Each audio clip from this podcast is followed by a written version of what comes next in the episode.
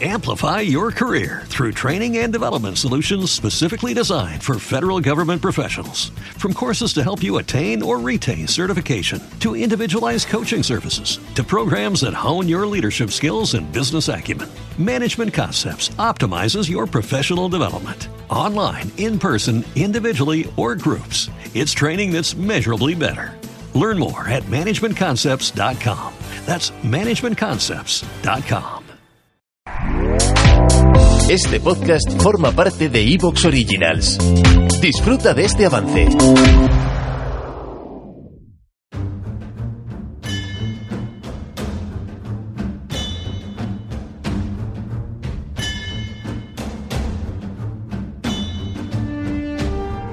Muy buenos días, amigas y amigos oyentes de Colectivo Burbuja. Os doy la bienvenida a un nuevo programa de debate directo. Para este programa contamos con Carlos Arrabal. Buenos días, Carlos. Muy buenos días. Y contamos también con el compañero que suele participar en Economía Directa, pero hoy participa en Debate Directo, Juan Carlos Bermejo. Buenos días, Juan Carlos, y bienvenido al, a Debate Directo. Un placer, buenos días. Hoy vamos a hablar de la situación en el Reino Unido. Una crisis política brutal. La primera ministra, eh, la ex primera ministra Liz Truss, que ha sido la, el mandato más corto en toda la historia de, de Gran Bretaña. El, desde luego nadie, nadie, ni siquiera en el siglo XIX, de ningún momento había tenido un mandato tan corto como, como, primera, como primer ministro, primera ministra en este caso. Vamos a hablar de qué es lo que ha, eh, cómo se ha llegado a esta situación de inestabilidad política. Recordemos que el mandato de Boris Johnson tampoco fue precisamente largo, de, el de Theresa May tampoco, y ahora se, hay una situación de incertidumbre eh, tremenda en el Reino Unido. Recordemos que el Reino Unido ahora mismo es quinta, sexta economía mundial.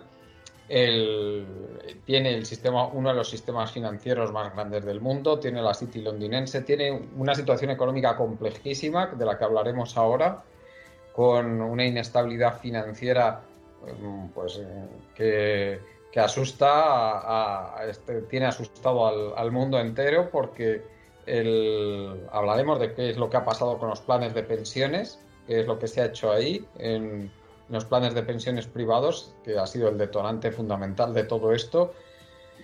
Eh, hablaremos de la inestabilidad del bono británico, de la inflación que tienen, hablaremos de la debilidad de la libra y hablaremos también del déficit mmm, que tiene, los déficits gemelos que arrastra por cuenta corriente y, y, déficit público el Reino Unido. Todo ello hace un cóctel, un cóctel perfecto para que si las cosas eh, siguen el camino que parece que van a seguir, nunca se sabe con esto, pero desde luego es el camino que parece que van a seguir, eh, tiene el potencial de convertirse no en un Lehman Brothers, sino en algo muchísimo peor, el Reino Unido.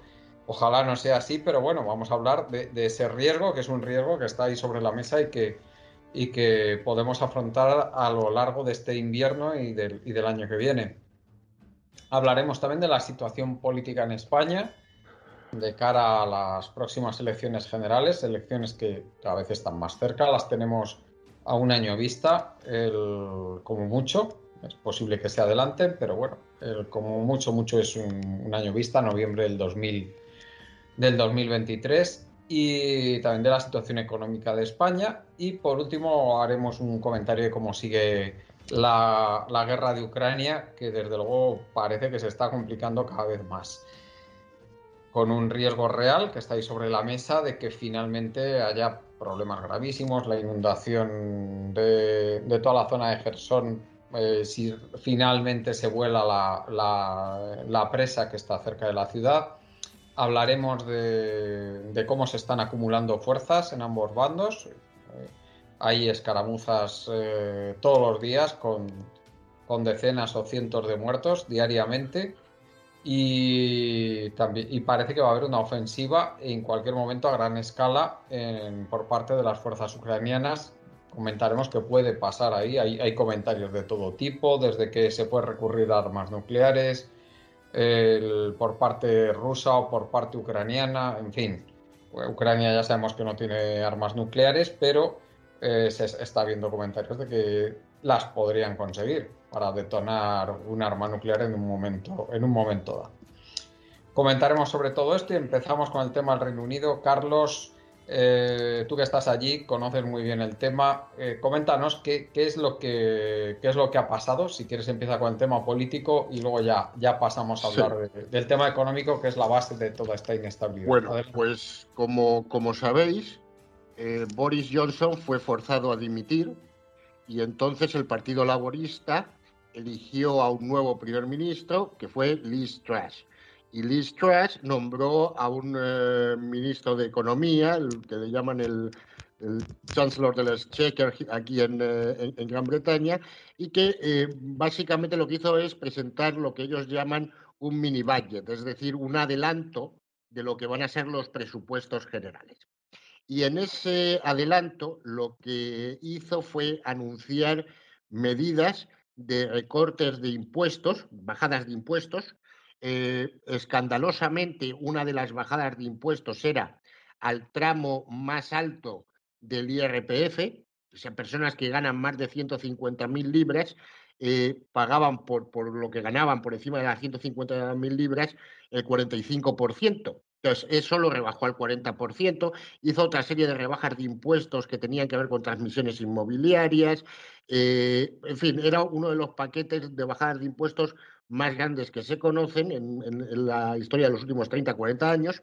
Conjuntamente con eso, había toda una serie de medidas que tenían que ver con reducir el impacto que tiene sobre la población el aumento de los costos de la energía, básicamente poniéndole un límite a lo que pagan eh, los hogares por la electricidad eh, y las empresas subvencionando, básicamente. Entonces, claro, esto era un paquete de gasto público eh, muy expansivo, tanto por reducción de ingresos públicos como por aumento del gasto. ¿Cuál es el problema de hacer esto? Bueno, pues que actualmente Gran Bretaña, como también es el caso en, la mayoría de las eh, economías occidentales, pues está teniendo una situación de inflación muy importante. La inflación está del entorno del 10%. Eh, y además las cuentas públicas británicas pues no están muy bollantes, tienen una deuda pública que está ya cercana al, al 100% del PIB. Entonces, claro, tú tienes ese cuadro macroeconómico, hacer una expansión del gasto es, inflacionario. al mismo tiempo, tú tienes al Banco de Inglaterra que está intentando tomar medidas para que no se le vaya la inflación de madre. ¿Y cómo se hace eso? Subiendo tipos de interés, y haciendo, ahora le han anunciado que van a hacer una cosa que se llama quantitative tightening, que es lo contrario del quantitative easing. O sea, el quantitative easing es darle a la manivela, imprimir, y el quantitative tightening es retirar masa monetaria del mercado. Entiendo que para hacer eso lo, que hace es eh, justamente lo contrario, es decir, vender bonos. Eh, bueno, pues tenemos al gobierno haciendo una serie de medidas que son contrarias o que van en un sentido contrario a lo que estaba haciendo el Banco de Inglaterra. Eh, y en este sentido hay, una situación muy complicada porque, dada el, cuadro macroeconómico y el tema de la inflación, eh, la, libra estaba, estaba cayendo bastante. Eh, y lógicamente, lo que han hecho para evitarlo es subir tipos de interés, lo cual revaloriza la libra.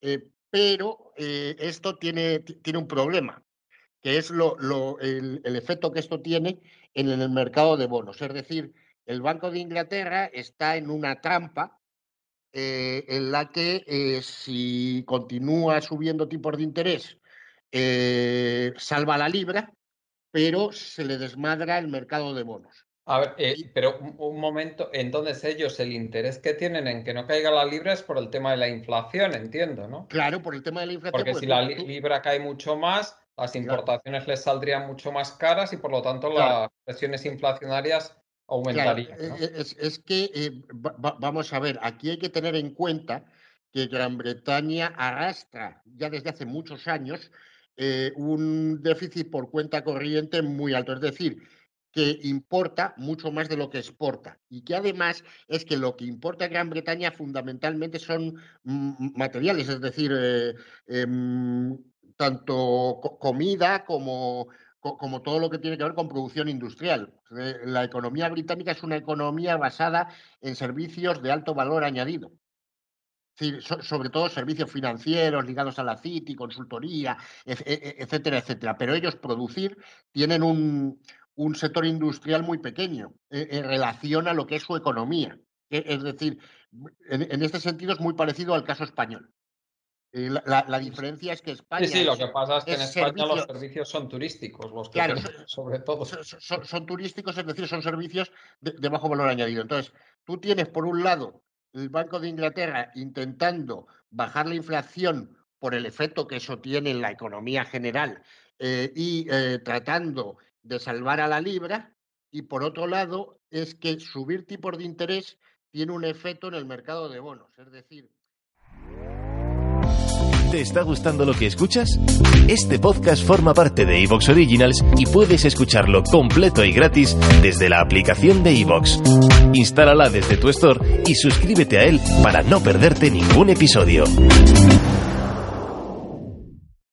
Amplify your career through training and development solutions specifically designed for federal government professionals. From courses to help you attain or retain certification, to individualized coaching services, to programs that hone your leadership skills and business acumen, Management Concepts optimizes your professional development. Online, in person, individually, or groups, it's training that's measurably better. Learn more at managementconcepts.com. That's managementconcepts.com.